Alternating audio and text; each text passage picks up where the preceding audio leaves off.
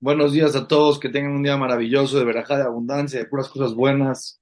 Con ayuda de Akadosh Baruj vamos a comenzar Perashat Beshalach, Hashemit Baraj. Estamos exactamente en el capítulo 13, en el Pasuk 17. Y Akadosh Baruj estamos exactamente cuando Akadosh Baruj está sacando a los judíos de Egipto. Bahí Beshalach paró Etaam, y fue cuando mandó paró al pueblo de Israel. ¿Por qué lo mandó? Porque corrió detrás de él. Quería que salga, ya no podía porque salga el pueblo de Israel. Tenía miedo que se acabe Egipto. Y a Kadosh no los dejó irse por el camino recto. Había un camino para llegar a Arsinai, para llegar a la tierra de Israel, había un camino recto. Era por el camino de la tierra de los Perishtim. A Kadosh Baruj no los mandó por ahí. ¿Por dónde los mandó? Los mandó a hacer una vuelta por el Yamsuf. ¿Por qué? Dice el Pasuk, Kikarobu, porque era cerca del camino. ¿Qué significa Kikarobu? Vean aquí la psicología de la Torah lo que nos enseña. El pueblo de Israel sale de Egipto, que estuvo 116 años en esclavitud, 80 en una esclavitud muy pesada, y sale de Egipto, y acá Hu dice, si se van por el camino recto, y de repente hay una guerra, y de repente se topan, como se toparon con Amalek, ¿qué va a decir el pueblo de Israel? Vamos a regresar a Egipto. Entonces, ¿qué hizo Akadosh Baruj Le dio la vuelta al pueblo de Israel para que regresar sea un poco más complicado. Vean lo que es la mente de la persona. Vean lo que es la mente. Y Rashi, ¿qué dice? Rashi dice que aún que se fueron por el camino que no era el camino de, derecho, que para regresar a Egipto tenían que hacer una vuelta, era más tardado regresar a Egipto, no era tan fácil, aún así le dijeron a Moshe cuando vieron la guerra, queremos regresar a Egipto. Dice Rashi, si hubieran ido por el camino de, derecho, no hubieran dicho vamos a regresar a Egipto, hubieran regresado a Egipto.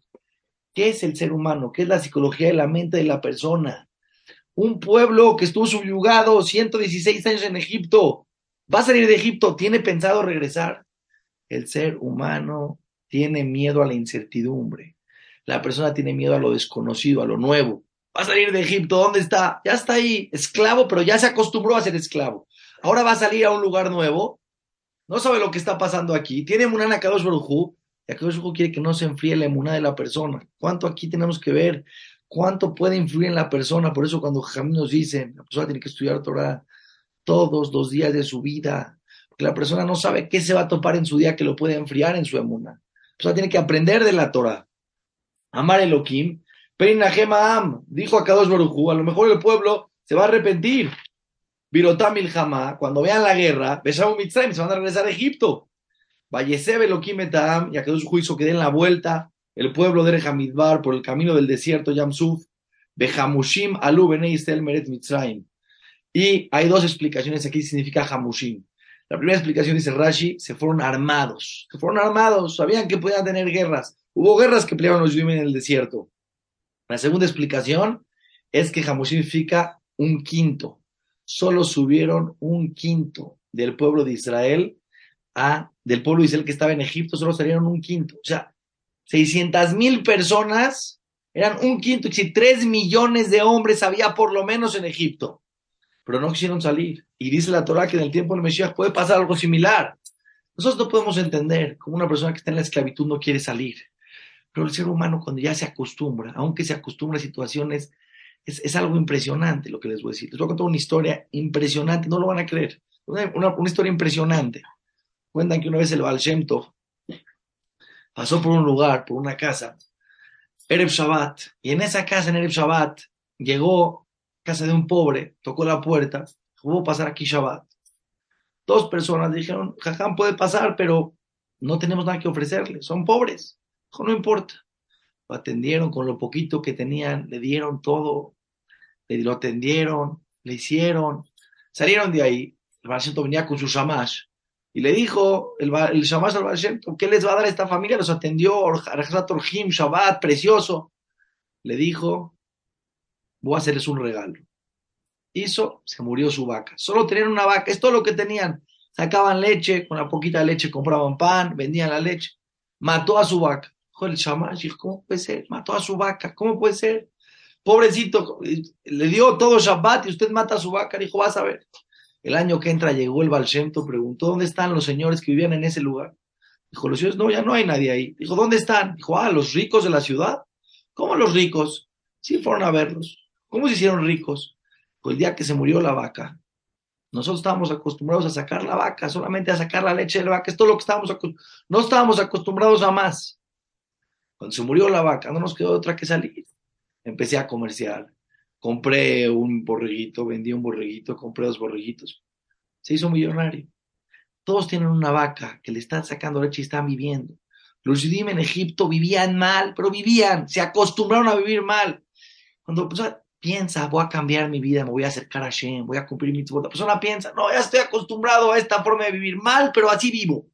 La persona tiene que saber, no tengas miedo. El 20% de los judíos salieron de Mitzrayim. El 80% decidió quedarse con la vaca. ¿Por qué con la vaca? Sacando poco, viviendo mal, siendo esclavo, pero ya lo conocen. El 20% quiso salir de Egipto. Es una locura esto, una locura.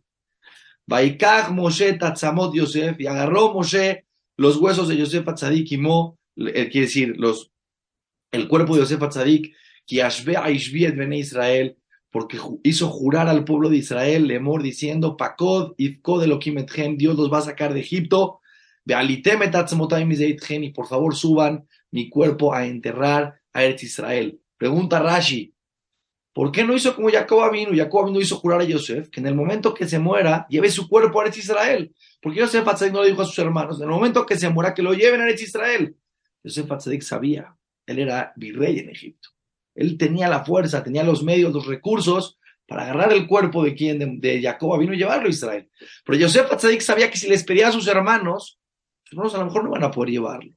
Dijo, pero va a venir la Geulá, va a venir la salvación, van a salir de Egipto. Y en el momento que salgan de Egipto, por favor, lleven mis huesos. La Torah dice algo impresionante.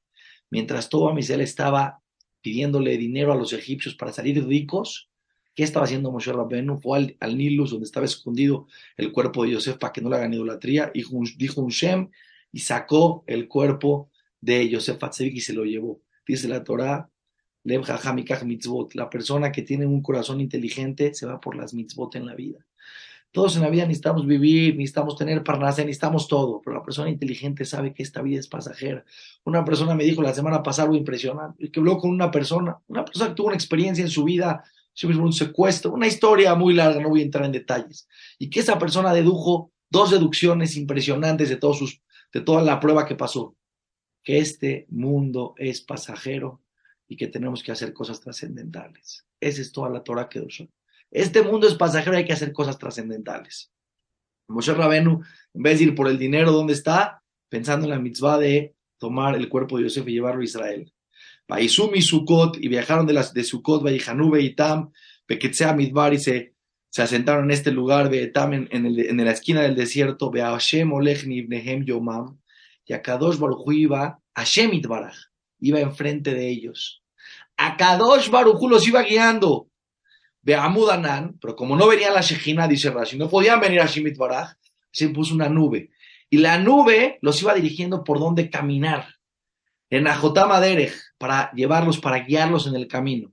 Belaila Beamudesh, y en la noche había una, una, una mud de fuego.